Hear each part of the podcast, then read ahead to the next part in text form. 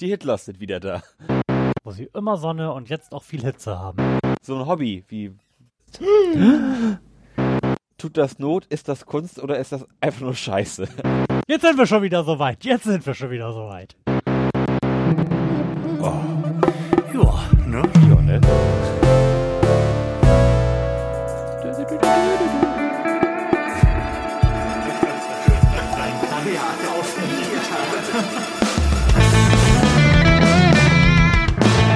Herzlichen Glückwunsch zur 47. Ausgabe des Florian Primel Podcasts mit Lars Holscher. Und Florian Primel. Da sind wir wieder. Und wie wir gerade festgestellt haben, flufft das alles erstaunlich gut, ne? Ja. Rein technisch hat sich das inzwischen hier eingegroovt und wir sind wieder beim Wochenrhythmus angekommen. Ja, amazing. Ja, und entsprechend aller Ankündigungen und dem Wochenrhythmus machen wir dieses Mal wieder Fragen aus dem politischen Kompass. Ich habe direkt schon dahin gescrollt, wo wir beim letzten Mal gelandet sind. Vorbereitung ist alles. Ah. Und wenn du sonst nichts mehr hast, kannst du direkt anfangen. Let's do it. Oder wollen wir noch erzählen, dass wir jetzt eine tolle, neu designte Internetseite haben, die nur noch nicht richtig funktioniert? Also wenn ihr diesen Podcast hört, besteht die Möglichkeit, dass die Internetseite florianprimel.de besser aussieht und vielleicht auch besser funktioniert als zuvor. Ja, und wer den Fehler findet, kriegt ein High Five Okay. Vorm Mikrofon. vorm Mikrofon. Das wird richtig schön klatschen. Wir können natürlich auch ein Fake High Five vergeben und einfach irgendwo einen Clap-Sound runterladen. Ja, warum nicht? Mhm. Was hast du? Wollen wir direkt starten Hau mit der ersten rein. Frage? Wir sind ja schließlich gerade bei den großen Fragen des Lebens. Ja, oder, oder möchtest du noch was von deinem unerfreulichen Strohwitwertum berichten? Ach, mein unerfreuliches Strohwitwertum, ja. Ähm, eine lange Leidensgeschichte, die vor mir liegt. Sie wird sechs Monate lang andauern, denn es ist so, meine Freundin studiert Modemanagement in Hamburg und sie ist nun gerade in ihrem, pra in ihrem Praktikumssemester angekommen. Was dazu führt, dass sie nun für ein halbes Jahr in Hamburg lebt, da ihre Arbeitszeiten eigentlich extrem cool liegen, Mhm. aber zum Pendeln extrem uncool liegen, denn sie fängt morgens um halb zehn an zu arbeiten und hat um 18.30 Uhr Feierabend. Mhm. Was für eine Pendelsituation bedeuten würde, sie muss ungefähr um 5 Uhr morgens aufstehen in Delmenhorst und würde so gegen halb zehn, zehn wieder zu Hause sein. Was, wenn sie sofort bewusstlos wird, wenn sie zu Hause ist, bedeuten würde, sie könnte sieben Stunden schlafen. Perfekt. Ja, Rest des Lebens findet im Zug statt. ja, genau. Ähm, Ja, und, da- du bist jetzt also jeden Tag alleine und musst dich damit erstmal zurechtfinden. Ja, also zu Hause alleine sein, also immer alleine sein, ist irgendwie ein sehr ungewohntes Gefühl. Man, man merkt das ja irgendwie gar nicht, wie wichtig das ist eigentlich, dass, dass jemand zu Hause ist, auch, auch wenn er nur da ist. So, man kommt nach Hause, es ist leise, niemand ist da, so dann, dann kommst du meinetwegen um fünf nach Hause und hast dann noch quasi bis zwölf Zeit totzuschlagen mit, mit Dingen. dann setzt man sich ins Büro, arbeitet irgendwie ein bisschen, dann spielt sie wieder, aber irgendwann bist du das halt auch über.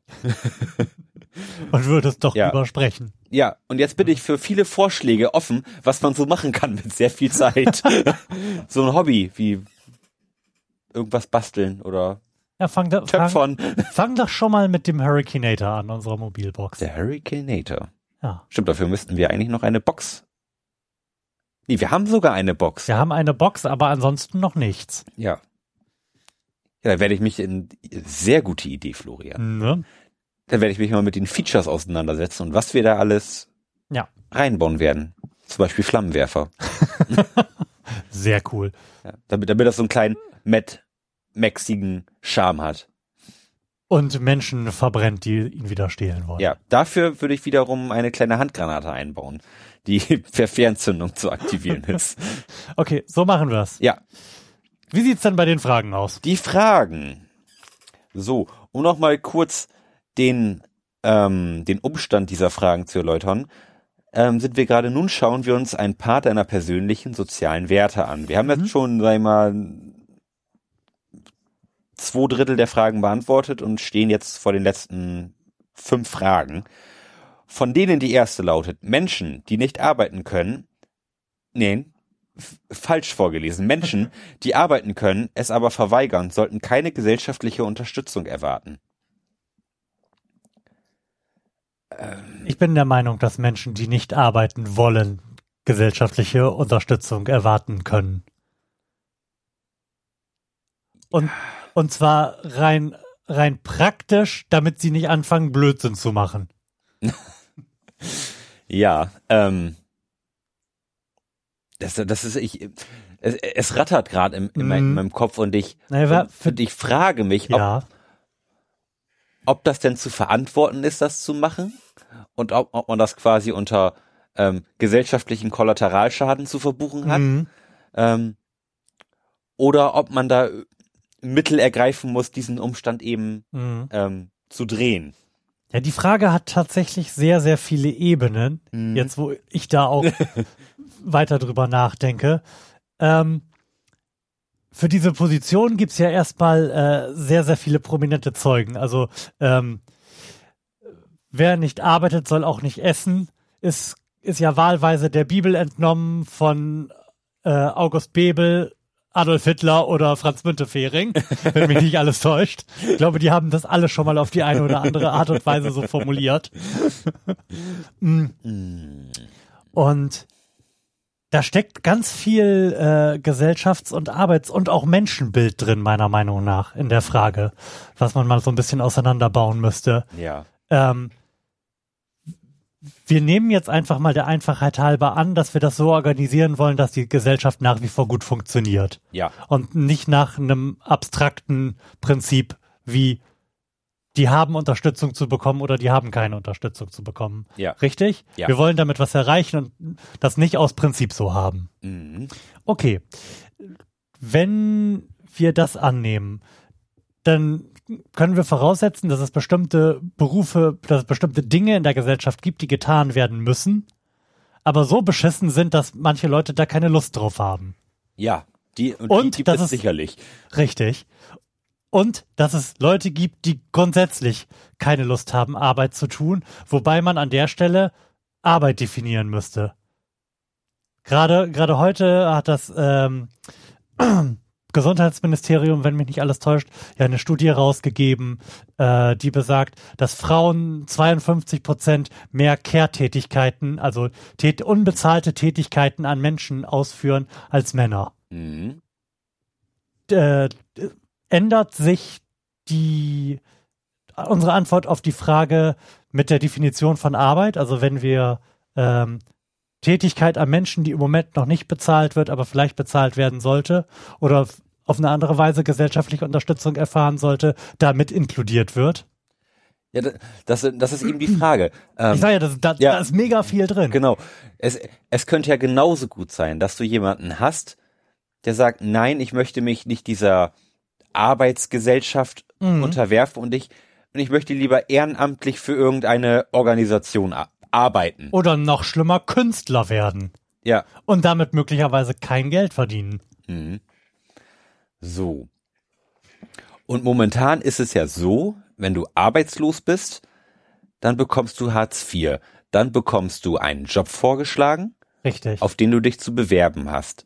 Wenn du das nicht tust, bekommst du eine Kürzung. Richtig. So, aber diese Kürzung geht ja nicht so weit, dass du irgendwann nichts mehr hast, oder Doch. seh- oder, oder sehe ich das Tut falsch? sie. Ja? Ja. Du, du kannst wirklich nichts haben. Ja.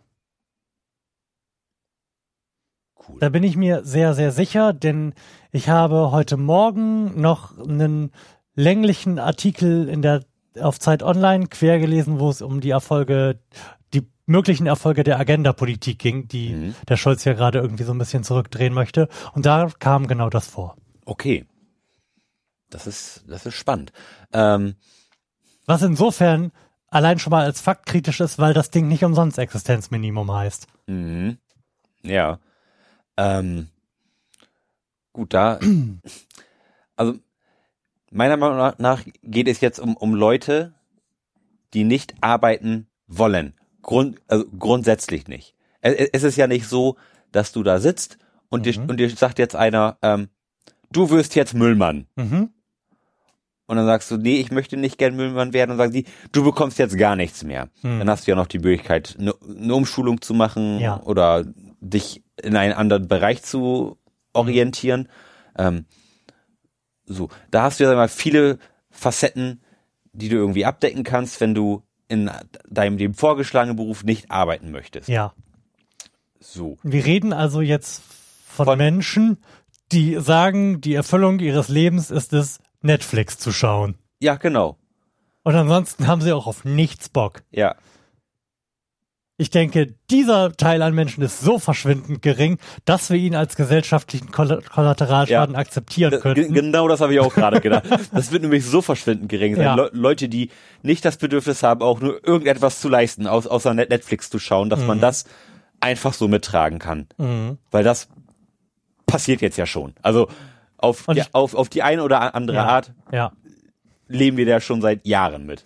Und ich glaube, der Schaden, den wir dadurch anrichten, diesen wenigen Menschen so auf den Sack zu gehen und sie so zu frustrieren, dass sie möglicherweise anfangen, Blödsinn zu machen, ist vielleicht sogar rein monetär größer als das Geld, was wir ihnen dafür gesellschaftlich zukommen lassen. Ja, genau. es, es gibt ja auch viele hier, wie, wie heißt er nochmal, die, die, dieser Ein Einödler hier, der Mhm. Ötzi, Ötzi. Nein, Ötzi ist, ist die Gletscherleiche. Aber, aber der hieß so ähnlich. Der heißt Öff Öff oder so. Öff Öff, genau, Öff Öff, der irgendwie mit seinem Fa- Familienclan irgendwo Mhm. im Schwarzwald lebt und da von Spenden und Containern lebt, so in etwa. Wie so, Aber der verlangt ja auch keine gesellschaftliche Unterstützung. Nee, aber der, ist, Subsistenz ist da ja nochmal ein Ja. Sonderfall. Aber der, der wird ja sicherlich trotzdem, nee, oder, oder wird der, nee, der, der wird ja wahrscheinlich auch nichts bekommen, weil der sich ja auch weigert. Richtig, also erstmal wird er wahrscheinlich gar nicht versucht haben, was zu bekommen. Und ich denke nicht, dass die Anstrengungen seitens der AGE da besonders groß sind, ihm, öff wieder- ihm, ihm zuerst ein Konto aufzuschwatzen und dann da was hin zu überweisen. Oder jemanden vorbeizuschicken, der ihm monatlich äh, 600 Euro in die Hand drückt. Die Wahrscheinlichkeit ist, glaube ich, gering. Ja, stimmt, da ist öff doch eher der Ausnahmefall. Ähm, nee. Aber ich bin da bei dir, diese Leute sollten wir einfach mittragen und sagen, okay, das ist ein gesellschaftlicher Kollateralschaden Mhm. und der wird sich hoffentlich nicht zu einem Flächenbrand ja. ausweiten. Ansonsten müsste man das nochmal überdenken. So, und da stellt sich jetzt dann natürlich die Frage, wie viel Unterstützung sollten diese Leute bekommen? So wenig wie gerade notwendig ist dafür, dass sie nicht sterben und anfangen, Blödsinn zu machen? Das, also meiner Meinung nach müsste das dann relativ stark reguliert sein. Also, also man müsste denen irgendwie eine Wohnung finanzieren. Ähm, und meiner, und meinetwegen auch das, äh, die Nahrungszufuhr über zum Beispiel Essensmarken regeln. Okay. Ähm, Ja, aber warum sollten wir das tun? ja, warum denn nicht? Äh, weil wir die Leute damit stigmatisieren Ah, und sie ähm, davon abhalten, am gesellschaftlichen Leben teilzunehmen, was vielleicht, wenn wir ganz viel Glück haben, so möglicherweise dazu führt, dass sie sich durch ihre sozialen Kontakte dazu ermüßigt fühlen, äh, doch freischaffender Pleitekünstler zu werden. Moment, wir, wir, wir sprechen jetzt nicht darüber, dass sie nur Essensmarken kriegen. Mhm. Wir sprechen darüber, dass sie ihr, ihr, ihr, ihr Überleben durch Essensmarken gesichert ist und sie durch eigene Dummheit äh, nicht verhungern müssen, aber sie trotzdem noch einen gewissen äh, Satz bekommen, um Freizeit zu genießen. Okay. Ähm, das ist meiner Meinung nach, glaube ich, ganz sinnvoll, weil wenn du keine Verpflichtungen hast und aber Geld hast, Mhm. ähm, ist dir schnell langweilig. So. Du kannst, du, du kannst mir folgen, der, der, der Monat fängt an, du bekommst Geld. Dir ist langweilig. Da sagst du, oh, Mensch, kauf mir mal einen neuen Fernseher. So. Dann ist das Geld weg und du hast nichts mehr zu essen. Mhm. So. Und da, sag ich mal, bist du ja schon mit einem halben Fuß in einer kriminellen Laufbahn. Okay. ähm, dass man das irgendwie, sag ich mal, gestützt, also der, Staat als stützendes Ins Instrument, das Ah, Leben, okay, das, möcht- du- das, das, das Leben den ein, ein, ein bisschen Taktung vorgeben. Mhm. Okay. Ja, ich habe das nämlich gerade so verstanden, als würdest du ihnen Essensmarken geben wollen, was du auch auf irgendeine Art und Weise möchtest, weil sie mit Geld nicht umgehen können. Aber das ist, du meinst das ja eher aus einer paternalistischen Perspektive Ja, heraus, genau. als aus einer entmündigenden. Ja, genau. Mhm. Den einfach so ein bisschen Taktung vorzugeben, damit im Idealfall sie am gesellschaftlichen Leben teilnehmen können und, und zwar so, dass es nicht auffällt, dass sie eben nichts tun, Mhm. um dann daraus vielleicht wieder eine Perspektive zu entwickeln, Mhm. wie das gesellschaftliche Leben bei anderen aussieht, um dann wieder Lust zu kriegen, ach, ich könnte ja auch was machen. Mhm. So. Also entmündigen ist da, glaube ich, der ganz falsche Weg. Mhm. Ähm, aber ein bisschen an die Hand nehmen und in die richtige Richtung zeigen, Mhm. ist in so einer Situation, glaube ich, ganz hilfreich. Also dein Vorschlag ist quasi Hartz IV ohne Sanktionen, aber mit Essensmarken. Ja. Plus, plus Satz X für Mhm. äh, Teilhabe am ge gesellschaftlichen Leben. Mhm. Okay. Das klingt prinzipiell ganz vernünftig, wobei sich mir da die Frage stellt, ähm, nee, tut sie ja gar nicht. Wir, wir behandeln den Typen, der nur auf dem Sofa sitzen und Netflix schauen möchte, ja jetzt genauso wie den freischaffenden Künstler, dessen Kunst leider niemand haben möchte. Ja, genau. Mhm. genau. Okay. Ja. Das macht meiner Meinung nach in meinem Gedankenkonstrukt eigentlich recht, re recht viel Sinn. Mhm. Ja, das klingt ganz schlüssig. Ja, Ich bin, also ich bin da bei starker Ablehnung, Ja. wenn mich nicht alles ja, täuscht, d- da, da sind wir. weil ähm, es erstens nicht meinem Menschenbild entspricht, Menschen verhungern zu lassen, es nicht meinem Menschenbild entspricht, dass jeder unbedingt die Fähigkeiten und Interessen mitbringen muss, am, Gesell am Arbeitsleben teilzunehmen. Ja. Ich des Weiteren der Meinung bin, dass es aber allerdings wenige sind, die das nicht wollen. Mhm. Und ich glaube, dass äh, die Kollateralschäden größer wären, Ja. wenn wir diese Leute verhungern lassen würden. Und mitunter ist das heilbar. ja, starke Ablehnung. Ja. Nächste Frage. Wenn ein etwas bedrückt, ist es besser, nicht darüber nachzudenken und sich mit fröhlicheren Sachen zu beschäftigen. Ich sag mal Ich so, ja kommt drauf an. Kommt tatsächlich drauf an. Das klingt jetzt erstmal ganz schrecklich naiv und Ja. äh, nach endet in Alkoholismus. endet so in, äh, das klingt für mich nach so einer äh, 50er Jahre äh, unglückliche Hausfrau verfällt in Alkoholismus-Serie. Ja, genau. Aber also selbstverständlich ist es sinnvoll, sich mit seinen Problemen auseinanderzusetzen.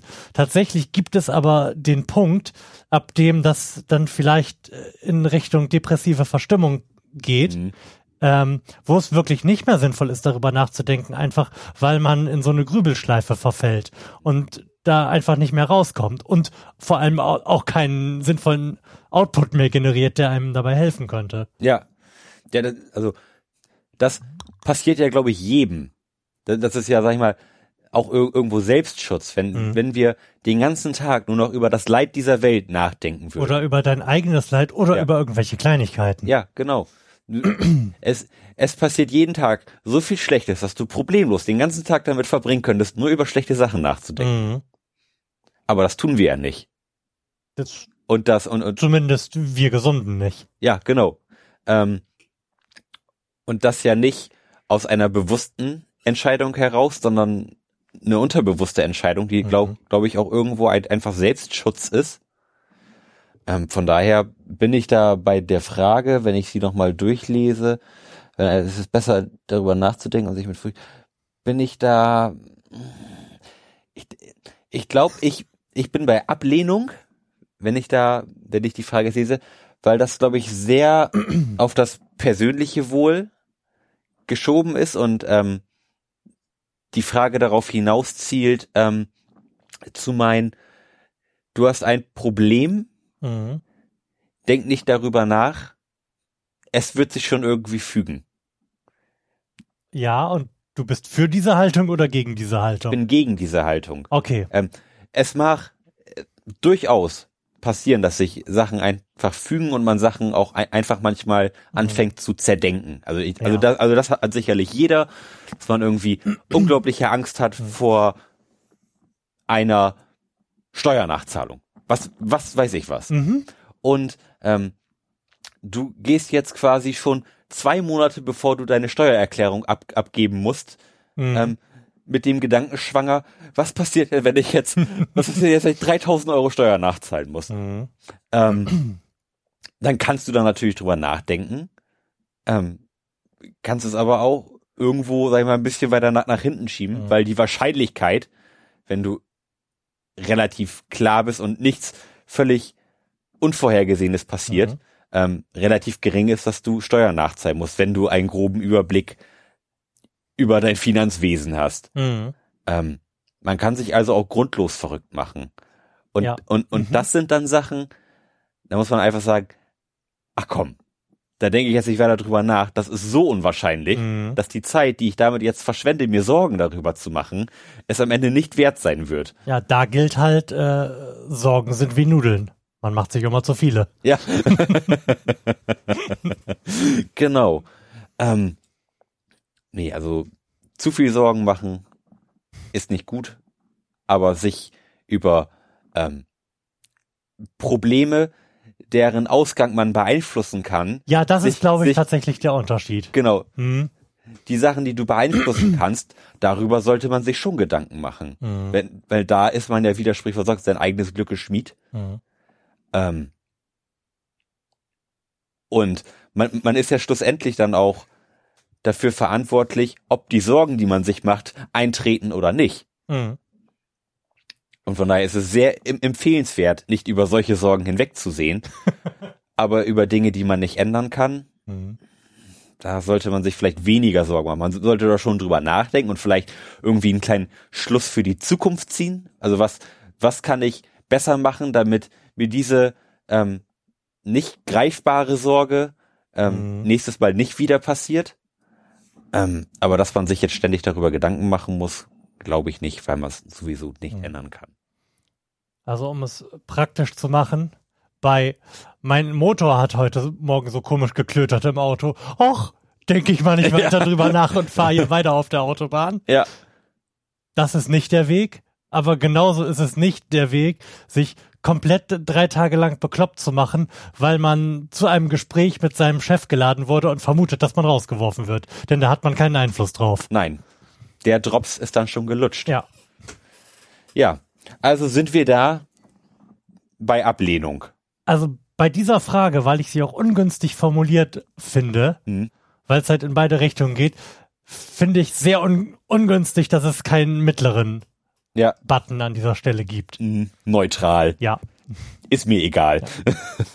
Wir machen den Test zweimal und beantworten sie dann in beide Richtungen. Ja, genau. Nächste Frage. Was gut für die erfolgreichsten Unternehmen ist, ist im Endeffekt gut für uns alle. Das hatten wir doch schon mal quasi genau so, oder? Äh, da da, da ging es um Moral, ne? Ob ähm, Unternehmen der Moral verpflichtet sind. Oder nur ihren Aktionären. Ja. Mhm. Ähm, was gut für Unternehmen ist, ist im Endeffekt gut für uns alle. Würde ich jetzt pauschal nicht so unterschreiben. Ich auch nicht.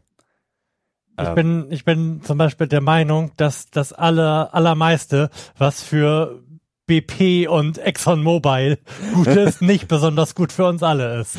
Ja. Ähm, ich glaube auch nicht, da- dass es da eine, ähm, eine unbedingt sehr nachweisbare Korrelation gibt zwischen den Unternehmen geht es sehr gut und allen geht es sehr gut. Mhm. Oder, oder allen geht es zumindest besser. Mhm. Ähm, mal, die, Und zwar schon gar nicht bei den erfolgreichsten Unternehmen.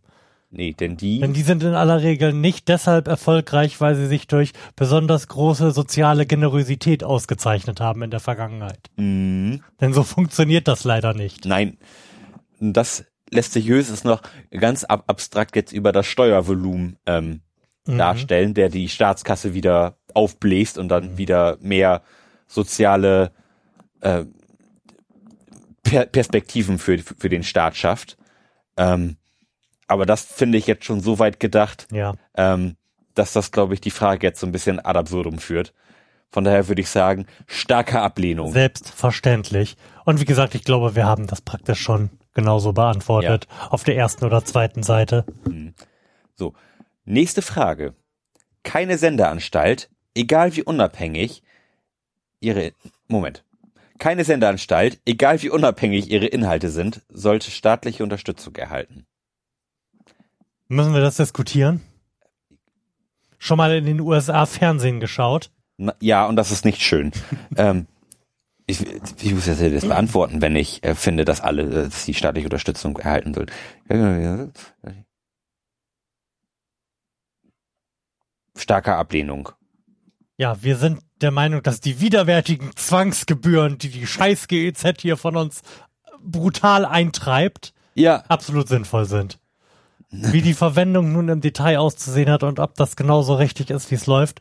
das steht auf einem Klammern, anderen Blatt. Nein. Ja, genau, steht auf einem anderen Blatt. Aber wir finden das gut, dass es einen öffentlich-rechtlichen Rundfunk gibt. Ich finde das sehr gut. Ja. Ja. Das ist das Einzige, was einem noch Hoffnung macht. Wenn auch wenig. Ja, sehr wenig, aber es gibt zumindest Hoffnung. Mhm. So. Oh, wir sind auf der nächsten Seite angekommen. Uiuiuiui. So, und hier oben steht Punkt, Punkt, Punkt. Und wie du die größere Gesellschaft siehst. Die erste Können wir Frage. ja mal so richtig eskalieren. Ja, Nicht, dass wir das grundsätzlich schon bei den einfachsten Fragen getan hätten. so, die erste Frage auf dieser großartigen neuen Seite, die übrigens die Seite 4 von 6 ist, ähm, lautet, unsere persönlichen Rechte werden zu sehr im Namen des Kampfes gegen den Terrorismus eingeschränkt. Oh, ich sehe da einen Defense auf uns zukommen. Endlich.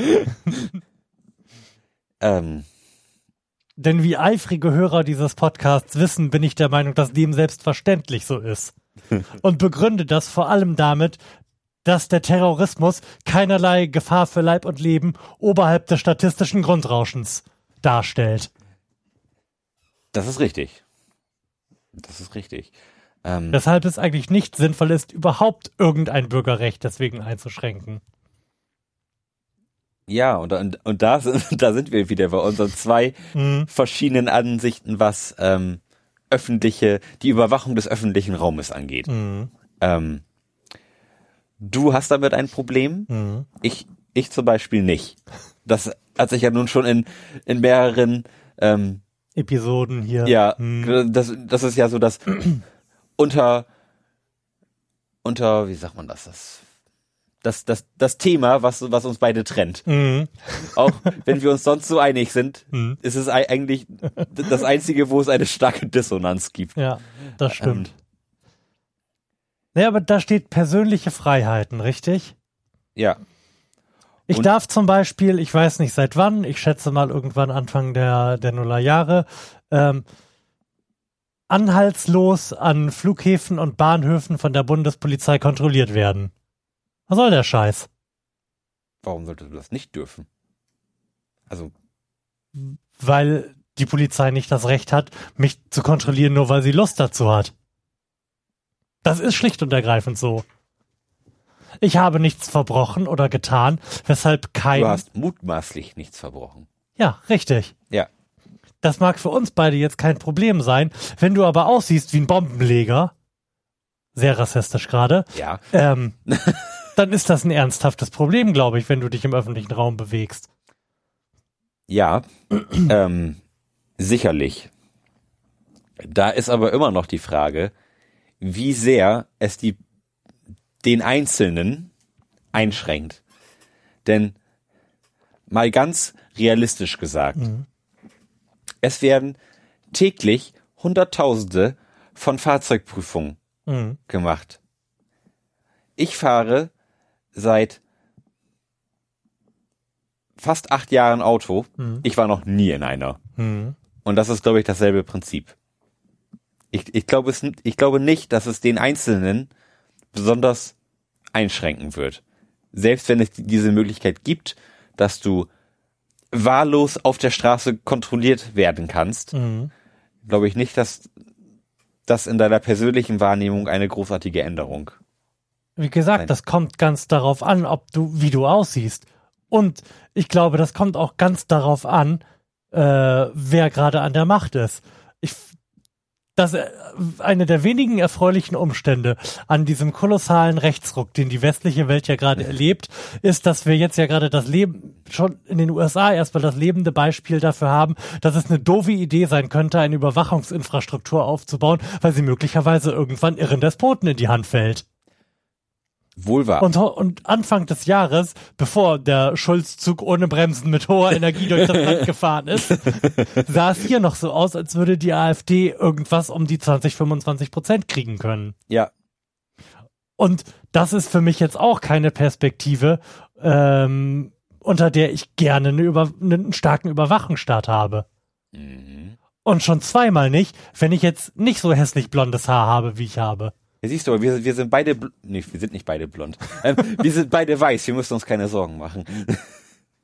See the problem. Ähm,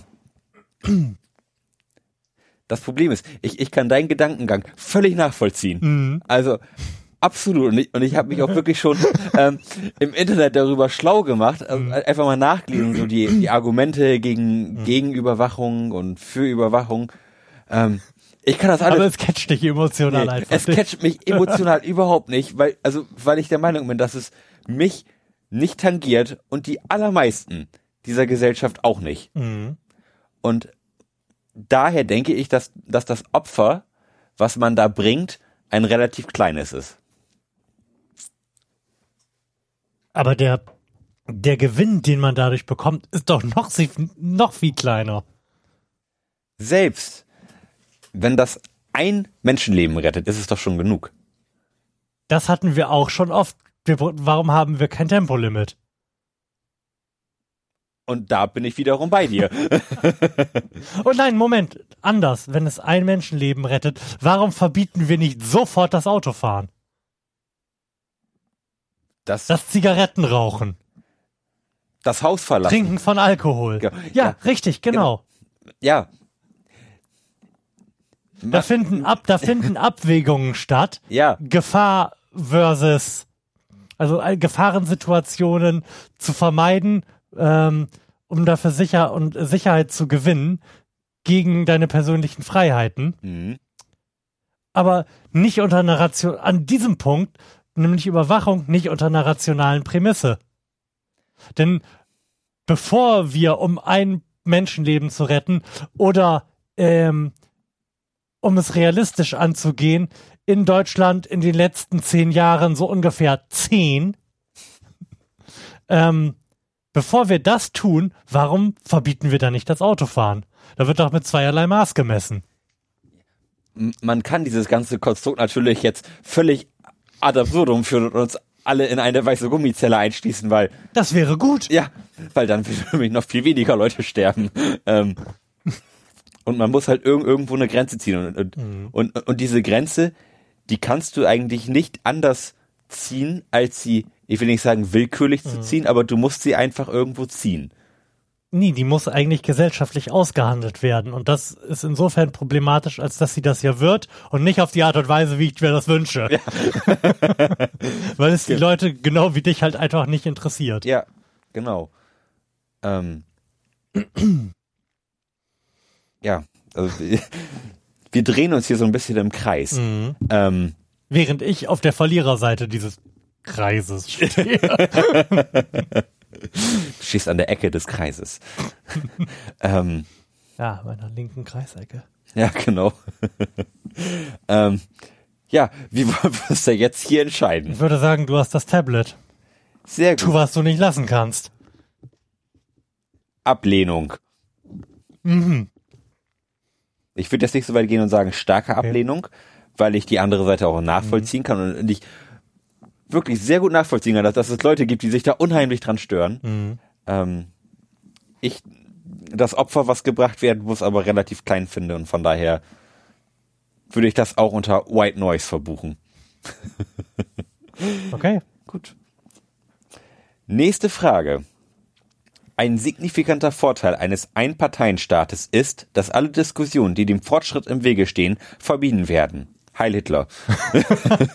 Ähm, starke Zustimmung. Allerdings werden auch alle Diskus äh, Diskussionen, die dem Rückschritt im Wege stehen, verkürzt. Ja, Also so wie die Frage gestellt ist, muss man da zustimmen, meiner ja. Meinung nach. Also die, also im, wenn man die Frage im Sinne der Frage beantworten will, Mhm. dann, dann ist man da vo- voll dabei. Das ist sicherlich ein signifikanter Vorteil des Ein-Staaten-Systems, äh, dass es keinerlei Di- Diskussion am Wegesrand gibt, Mhm. was aber auch gleichzeitig der ganz große Nachteil ist, dass es keine Diskussion am Rande des Weges gibt. Richtig. Weil Fortschritt und insbesondere gesellschaftlicher Fortschritt sich ja durchaus gerade in Diskussionen aushandelt. Ähm, ein gutes Beispiel ist, ist, ist dann Nordkorea. Ich, ich, ich hab's genau gewusst. Ja, ähm, und wie alle wissen, finden wir Nordkorea sehr gut und deswegen, ähm, Ja, die haben gerade ganz fortschrittlich äh, vier Raketen 200 Kilometer vor Japan versenkt, ne?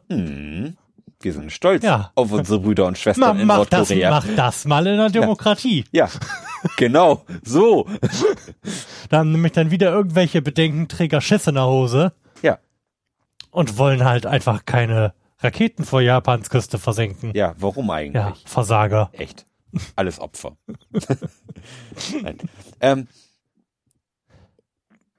wir sind bei, bei starker Ablehnung. Ja. Ähm, auch wenn wir die Frage der Reihenfrage nach falsch beantwortet haben. also, also das- ist, das ist ja jetzt eigentlich eine, eine Frage, die, die kannst du richtig beantworten und die kannst du falsch beantworten. Das stimmt, aber ich glaube, das hängt an der Fortschrittsdefinition, die man Ja. an dieser Stelle anlegt. Ja. Machen wir es uns einfach, sind einfach bei starker Ablehnung. Ihr, ihr alle wisst, was gemeint ist. Absolut. Ähm, nächste Frage. Auch wenn das elektronische Zeitalter offizielle Überwachung einfacher macht, müssen sich nur Leute, die etwas zu verbergen haben, darum sorgen. Leute, die nichts zu verbergen haben, haben auch nichts verbrochen und gehören daher auch nicht überwacht. Mehr habe ich dazu nicht zu sagen. Alles andere wurde vor zehn Minuten geklärt. Ähm,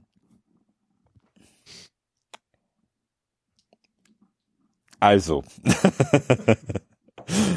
da wiederum bin ich jetzt wieder mehr bei dir, auch, auch wenn das jetzt meiner vorangegangenen Antwort widerspricht. Ähm, Herzlich willkommen beim Schizocast. Ja, genau. ähm, wobei, es widerspricht sich nicht. Ähm, es, es, es sagt ja nur, dass es auch für Leute ähm, trotzdem unangenehm sein kann.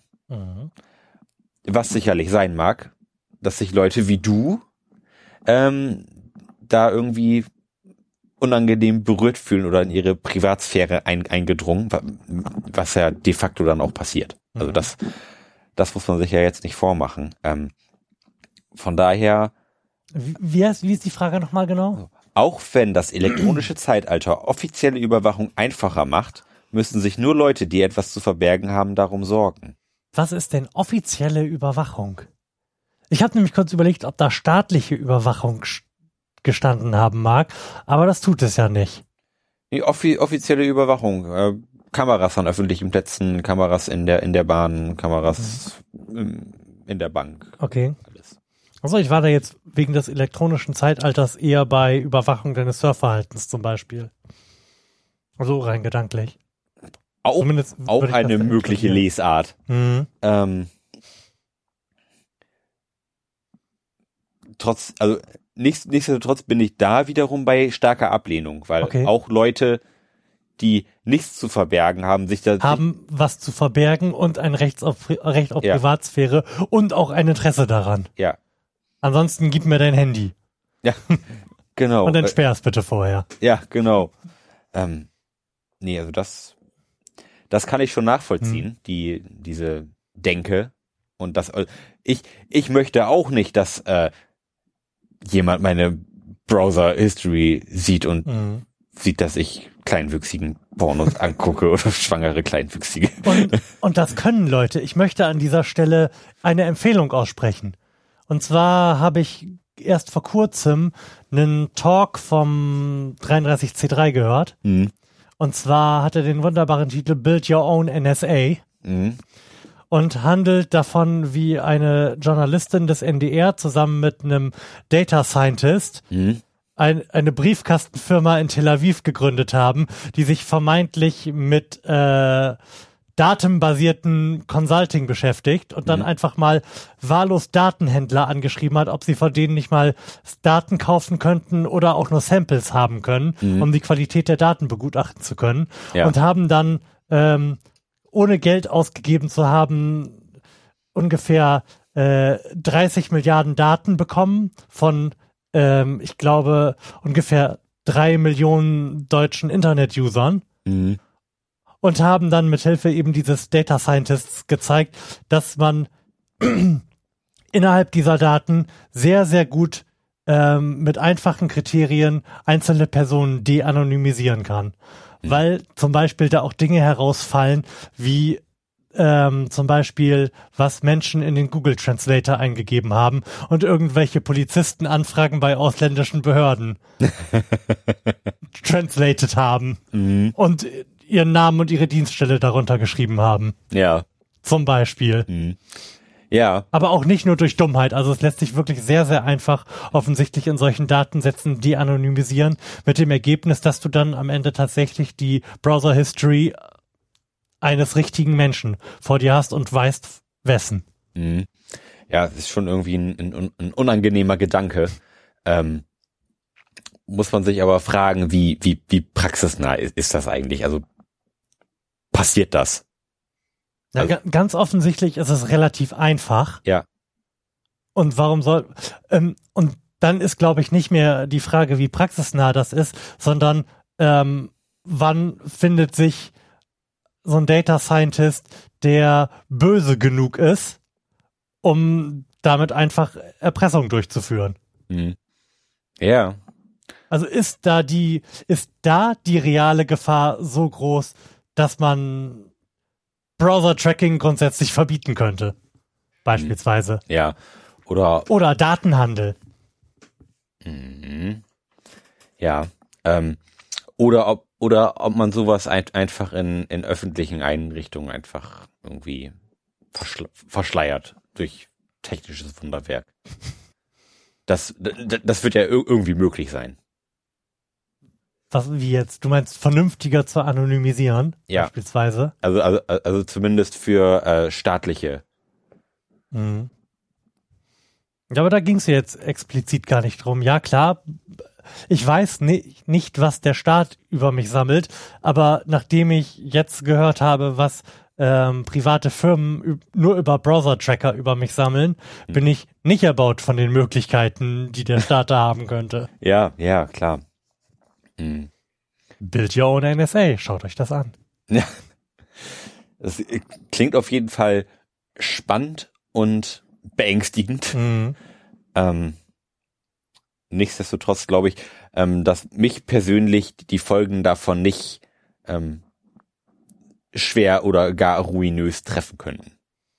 Das kommt ganz drauf an, wenn du vielleicht irgendwann mal mit dem Zustand, weil die AfD ähm, 30 Prozent hat und im Bundestag sitzt, der Meinung bist, gesellschaftliches Engage- Engagement zeigen zu müssen und für irgendein Amt kandidierst und dann irgendjemand die Infos über deine kleinwüchsigen Pornos rauskramt, dann trifft dich das sehr wohl. Dann, dann trifft mich das sehr wohl, das stimmt.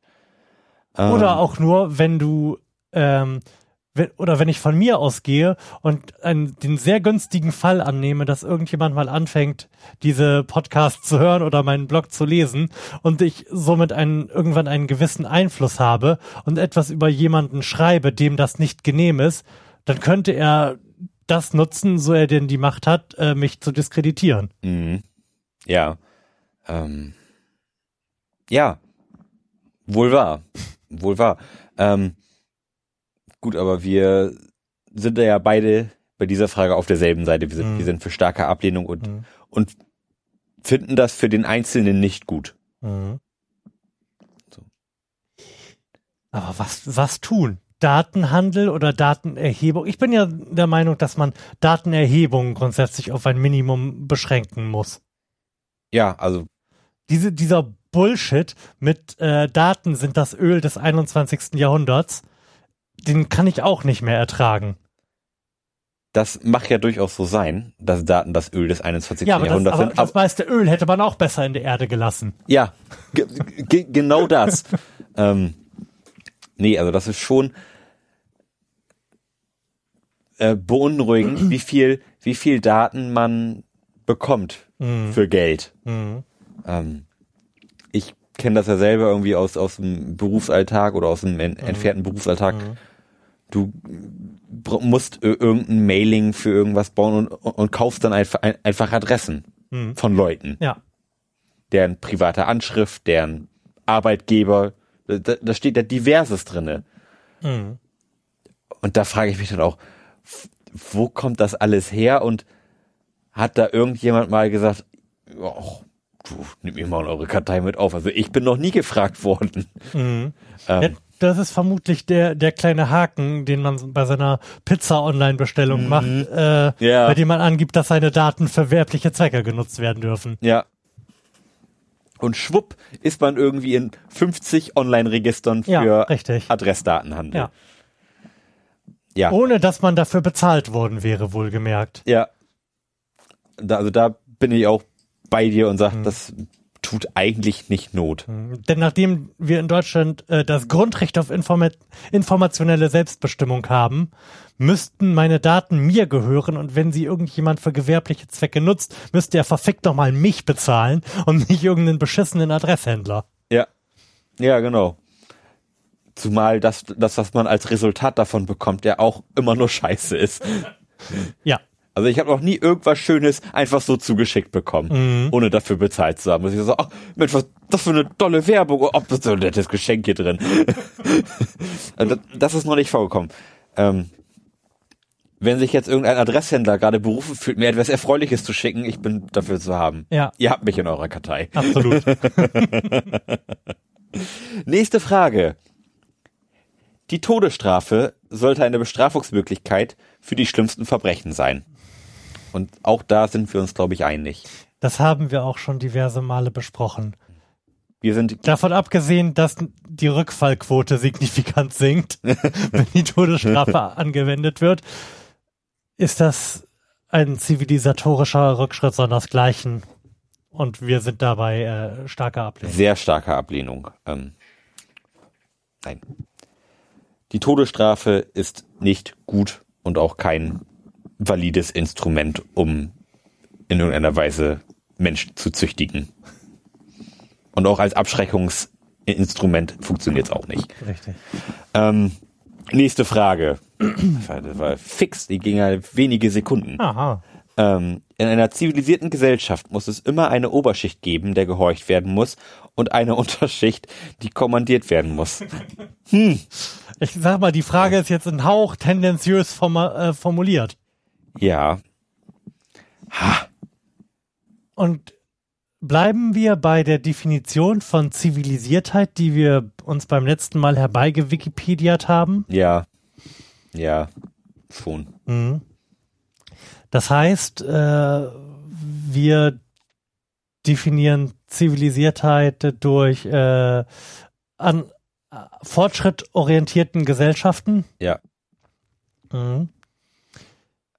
Ich glaube nicht, dass dem so ist. Ich glaube auch nicht, dass, das dem so zu sein hat.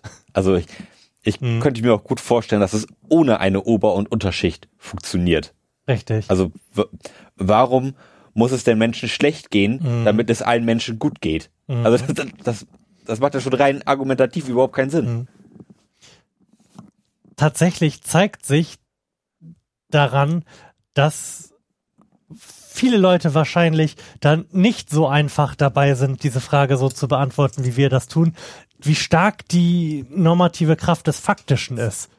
Also wie stark man Dinge nur, weil sie so sind, wie sie gerade sind, als normal und gegeben annimmt. Denn ich möchte daran erinnern, dass noch in den 60er, 70er Jahren hinein in Deutschland ähm, ein offizielles Fernziel äh, der politischen Führung die nivellierte Mittelstandsgesellschaft gewesen ist. Hm.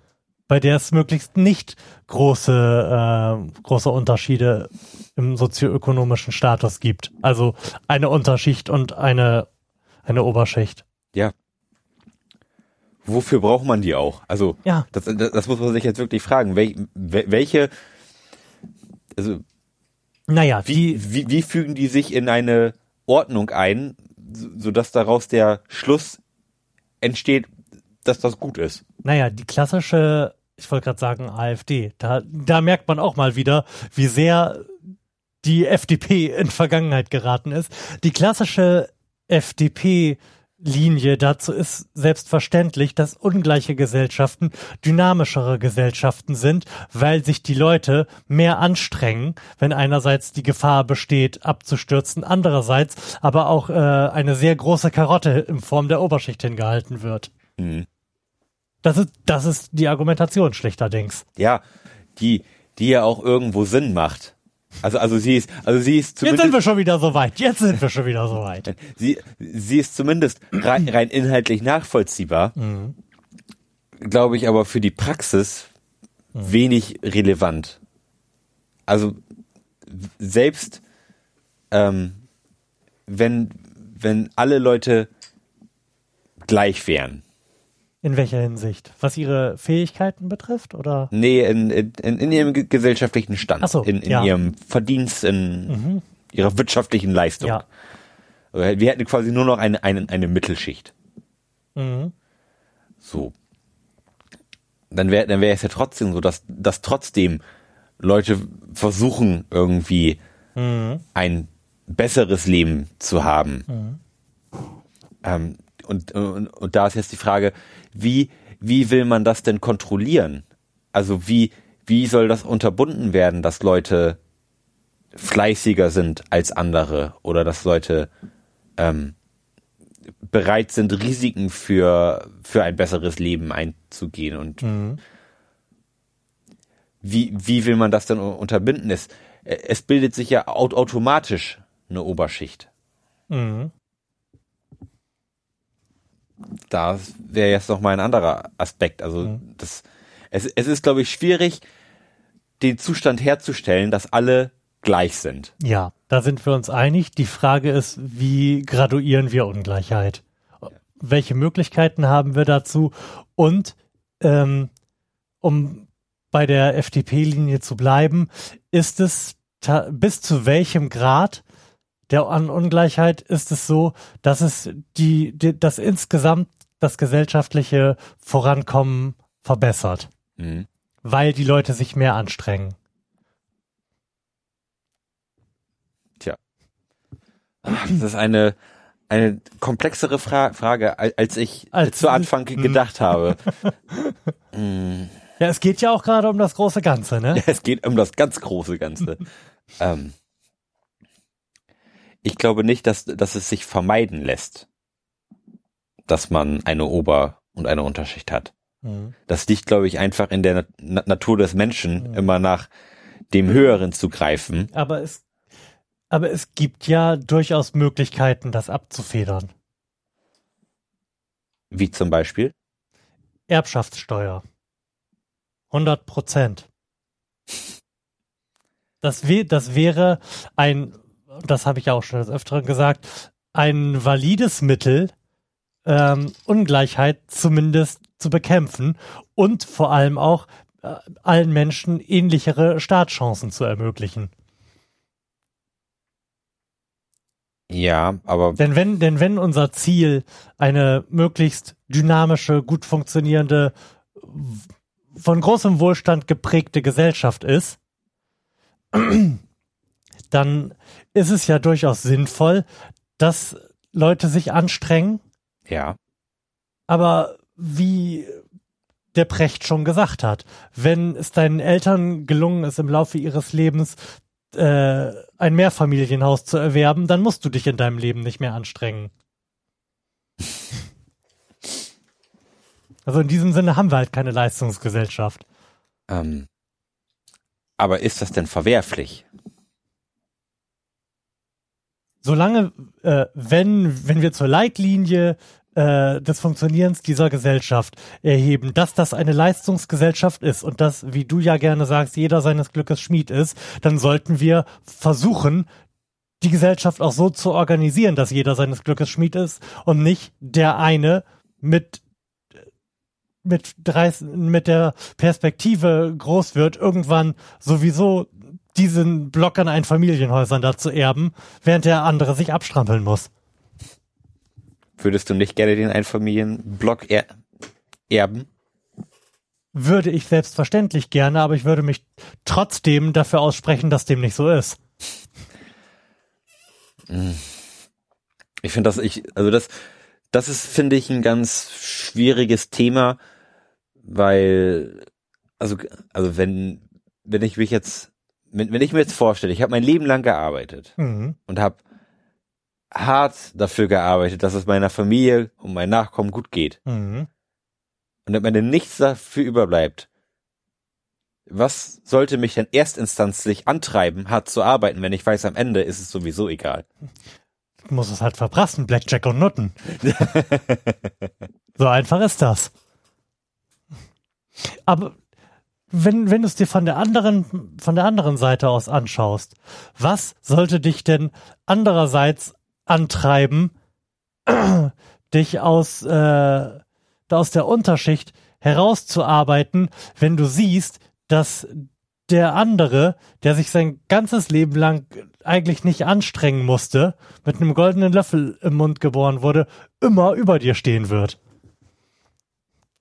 Irgendwo in der Ahnen äh, Kammer des Jungs mit dem Lö mit goldenen Löffel im Mund wird ja irgendjemand mal gearbeitet haben. Mhm. Und dieser irgendjemand könntest auch du sein. Ja, das ist die Perspektive, dass jeder es schaffen kann, aber eben nicht alle. Nee. N natürlich nicht. Aber ähm, was passiert denn, wenn ich, wenn ich jetzt ein großes Haus kaufe? Das, das große Mehrfamilienhaus. Ja. So. Und dann sterbe ich. Mhm. So. Dann fällt das Haus an den Staat und da Ja. machen wir lauter schöne Sozialwohnungen rein. Das äh, bekämpft die Auswüchse, die wir gerade auf dem Mietmarkt haben, und zwar sehr. Ja. Die im Wesentlichen übrigens ein Problem derjenigen mit geringem Einkommen sind und nicht derjenigen, die ein Einfamilienhaus geerbt haben. So, aber das, also das, das finde ich wiederum nicht gerecht. Also ich, ich, ich finde es nicht gerecht, gearbeitet, also gearbeitet zu haben, um, um etwas zu haben, Mhm. auch um, um meiner Familie oder meinen Nachkommen ein besseres Leben zu bieten, um es dann am Ende wieder abtreten zu müssen. Das, das ist auch nicht die Gerechtigkeit, die ich mir unter staatlicher Gerechtigkeit Mhm. vorstelle. Es ist aber auch nicht gerecht, dass irgendwelche, dass der eine Mensch in Afrika geboren wird und der andere Mensch in Deutschland. Das ist halt ein Standortvorteil. Ja, nenn das ist Zufall. Ja, ja, natürlich. Ja, aber ma- man kann halt nicht alle Menschen gleich machen. Also das, das, das Das verlange ich ja auch gar nicht. Ich versuche Chancengerechtigkeit herzustellen. und die und Anderer, andererseits können wir uns halt diesen, diesen ganzen Schnack und auch meinen Vorschlag mit äh, den 100% Erbschaftssteuer sparen, wenn wir anerkennen würden, dass wir keine Leistungsgesellschaft mehr sind, sondern eine alternde Privilegiengesellschaft und einfach so auf irgendeine Art und Weise äh, so viel Geld durch den Staat generieren und am unteren Ende verteilen, dass wir so die Standortnach Standortnachteile, ich habe das geklaut, wieder ausgleichen. Auch die Möglichkeit besteht. Man kann nur meiner Meinung nach nicht beides haben. Leute, die ein Mehrfamilienhäuser oder Firmenimperien erben und behaupt die Behauptung einer Leistungsgesellschaft. das eine schließt das andere ja nicht aus. Das eine schließt das andere absolut meiner Meinung nach aus. Das gilt ja, das gilt Eine ja. Gesellschaft, die behauptet, dass jeder seines Glückes Schmied ist und jeder für sein Scheitern selbst verantwortlich, auch wenn er von äh, einer alleinerziehenden Alkoholikerin großgezogen wird, äh, kann nicht behaupten, eine Leistungsgesellschaft zu sein. aber auch der, der von einer Ja, die Möglichkeit besteht im Einzelfall immer. Ja. Aber sie besteht halt nicht für alle. Und wenn wir uns Die- die, die- Verteilung anschauen, dann besteht sie auch nicht statistisch signifikant. Nein, nein, das klar, das das Ach, ich muss dich mal ausreden lassen, entschuldige, ich bin schon wieder so in Rage. dass ich völlig in Rage geredet. Nein, ähm, natürlich hat, hat nicht jeder die gleichen Chancen. Ähm, nichtsdestotrotz will ich nicht, dass mit meinem Tod mein Deckel geleert wird. Das, das würde ähm, mein, mein, meine komplette Sicht auf die Welt verändern Mhm. wenn ich wüsste, das, was ich tue, ist nur zu meinen Lebzeiten etwas wert. Mhm. Das, das würde ich nicht wollen. Weil ich, ich will ja, dass, dass, dass es der Generation nach mir in meiner Familie besser geht als mir. Mhm.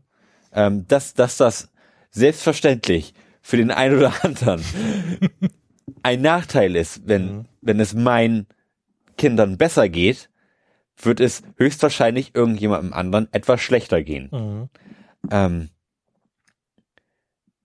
das ist ein Problem, das Ja, wir diskutieren ja gerade das alles unter dem, dem Leitmotto, was, wie geht es der Gesellschaft insgesamt am besten? Ja. Und da stellt sich halt die Frage, wie eine Gesellschaft aussehen würde, die so eine große Veränderung durchführen würde.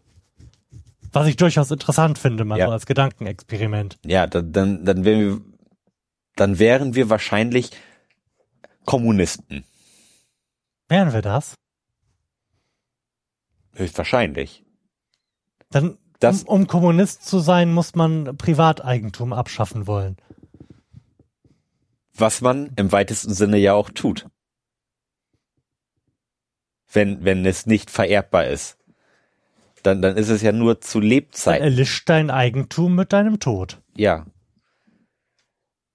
Was, was, Und wird zurück überführt in die Gesellschaft, in der dann wieder Einzelne versuchen können, das zu aggregieren. aber wie? Genau, ja, genauso wie du das möglicherweise getan hast, es zu aggregieren. Aber dann haben sie ja wieder was und dann gibt's ja trotzdem eine Oberschicht. Ja, aber sie, sie pflanzt sich nicht automatisch fort. Vielleicht haben wir dann eine etwas äh, durchgängigere, Gesell durchlässigere Gesellschaft. Das führt ja nicht automatisch dazu, dass alle gleich sind, das Gleiche haben und das Gleiche tun. Es gibt ja nach wie vor in Persönlichkeit, Erziehung und anderen Vor- oder Nachteilen äh, begründete unterschiedliche Startchancen. Aber ich führe damit ein möglicherweise übertrieben starkes Element ein, das auszugleichen. Ähm, das wird ja aber nicht, nicht dazu führen, dass der Sohn der alkoholkranken Mutter eine bessere Chance hätte. Naja, vielleicht äh, kann er zumindest in einer, in einer vernünftigen Sozialwohnung, die wir gerade irgendjemandem, der krepiert ist, weggenommen haben, wohnen, statt dass seine alkoholkranke Mutter, wir müssen damit aufhören, ähm, sich Gedanken darüber machen muss, wie sie die schon wieder gestiegene Miete bezahlen kann. Gut. Immer mehr Leute sterben. Sehr gut. Irgendwann gehört jedes Haus dem Staat. Nö. Warum sollte es? Man kann die ja nach wie vor wieder erwerben dann, wenn man ein Interesse daran hat. Ja. Das wird für einen Großteil der Häuser dann aber nicht funktionieren. Oder es gibt halt Immobilien zum Spottpreis. Mhm. Auch nicht schlecht. Ja, auch, auch, auch nicht schlecht, au- auf keinen Fall. Mhm. Ähm, das macht Eigentum aber auch wieder unattraktiv. Wo ist das Problem? Mir ist durchaus bewusst, dass das Ja. weder durchsetzbar noch in dieser Ja. Vehemenz wahrscheinlich wünschenswert wäre. Aber ich will ja nur diesen Punkt machen, dass ähm, keine Erbschaftssteuer, wie, sie, wie wir sie praktisch im Moment haben, äh, und Leistungsgesellschaft nicht zusammengehen. Ich kann den Punkt nachvollziehen. Ähm, Und ich finde ein Nachdenken über eine Gesellschaft, die so einen radikalen Schritt macht, durchaus interessant. So als Gedankenexperiment. spann, spannend. Weil klar, irgend, vielleicht gehört dann tatsächlich irgendwann dem Staat der gesamte Immobilienbestand. Frage, ob das verkehrt wäre. Oder ob das große Probleme mit sich bringt. möglich. Das ist ein, das ist ein ziemlich großes Gedankenexperiment. Ähm, gut, aber Die Beantwortung dieser Frage kann der Florian Priebel Podcast nicht leisten. wir sollten uns einen Ökonom dazu holen, der darüber jahrelang nachdenken kann und am Ende das Ergebnis in einer 20-minütigen Sendung präsentiert. Kennen wir einen Ökonom? Kennen wir irgendjemanden, der zumindest VWL studiert hat oder so? Zum jetzigen Zeitpunkt kein, der fertig ist. Ärgerlich. Lass uns in fünf Jahren nochmal drüber sprechen. So lange dauert das noch? Dann macht derjenige also gerade Abi, von dem du sprichst. Man muss doch auch einen Master machen. Okay. Ähm, gut, um das Ganze mal ein bisschen abzukürzen. ähm, sind wir da bei starker Ablehnung, weil es, es muss keine Unterschicht und keine Oberschicht geben. Ah, Es, es, es liegt allerdings in der, in der Natur der Dinge, dass es eine gibt. ja, Aber grundsätzlich muss es keine geben, da, Ja, damit das- eine Gesellschaft funktioniert. ich denke auch. Und es ist, glaube ich, auch äh, kein Kriterium für eine zivilisierte, steht da zivilisierte Ja. Gesellschaft. ja. Denn ich glaube, selbst, selbst wenn man jetzt einen kompletten Schnitt macht, Mhm. alle Menschen enteignet und alle mit demselben, mit denselben Mitteln ausstattet, Mhm. wird sich trotzdem innerhalb von, von wenigen Jahren wieder eine Ober- und eine Unterschicht gebildet haben. Mhm. Ich glaube, das liegt einfach in der Natur der Dinge. Ja. So, das zum Abschluss. Machen wir einen ganz harten Cut und, Okay. und sind jetzt bei abstrakter Kunst. Okay. Abstrakte Kunst, die nichts repräsentiert, sollte überhaupt nicht als Kunst anerkannt werden. Ja, das ist nämlich entartete Kunst. Wer legt denn fest, dass eine abstrakte Kunst nichts repräsentiert? Ja. Nur, Vor allem nichts repräsentiert ist ja auch schon, ist ja auch schon spannend. Mhm. Wie soll ich denn sonst ein Gefühl malen? ja. Das erinnert mich immer an eine Diskussion, die ich mit meiner Freundin hatte. Wenn wir uns so diese Haute Couture Fas- Fashion Shows anschauen, wo irgendjemand so einen Zahnspreizer drin hat und irgendwie eine Mettwurst trägt. Ähm, dann war ich immer oft auf der Position, tut das Not, ist das Kunst oder ist das einfach nur Scheiße? Ähm, und da hat sie dann lange an, an mir gearbeitet, bis ich das zumindest entfernt nachvollziehen konnte und sagen, okay, das ist Kunst und, und stellt ir irgendetwas dar, auch wenn es nicht in meinem Horizont liegt, ähm, Ja. es, es zu begreifen, kann ich durchaus mittlerweile anerkennen, dass das Kunst ist und dass das irgendwie eine Daseinsberechtigung hat. Auch wenn ich es nicht verstehe, gibt es genug Leute, die das irgendwie verstehen und anerkennen. Und von daher ist, ist, ist es an niemandem, die Kunst von irgendjemandem zu bewerten. Fertig. Ich glaube, man kommt dem äh, mit einer historischen Annäherung ganz gut nahe, dem Problem. Oder äh, deinem Unbehagen mit äh, gewissen Formen von in großen Anführungsstrichen Kunst. Denn diese großen Anführungsstriche haben in der Vergangenheit alle möglichen Leute zu allen möglichen Arten von Kunst gemacht, die wir heute ganz selbstverständlich als eben solche anerkennen.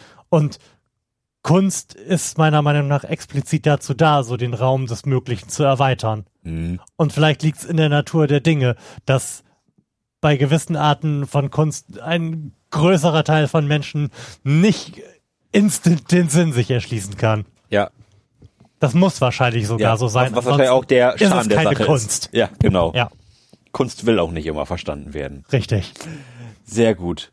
Also sind wir bei starker Ablehnung. Absolut. Und am Ende dieser Sendung. Tatsächlich. Mhm. Dann geht es nächstes Mal mit einer Steinfrage weiter. Du könntest, oh, du könntest die Frage ja diesmal schon mal vorlesen. Genau. Ich, Und dann sind die ganz gespoilert, die an. Leute. Äh, ge gespoilert, geteasert sind sie dann, ja. Nächste Woche im Florian Primel Podcast. Oh. In der Strafjustiz sollte Bestrafung wichtiger sein als Rehabilitation.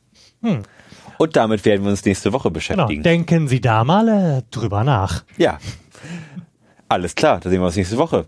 Tschüss, macht's Ciao. gut.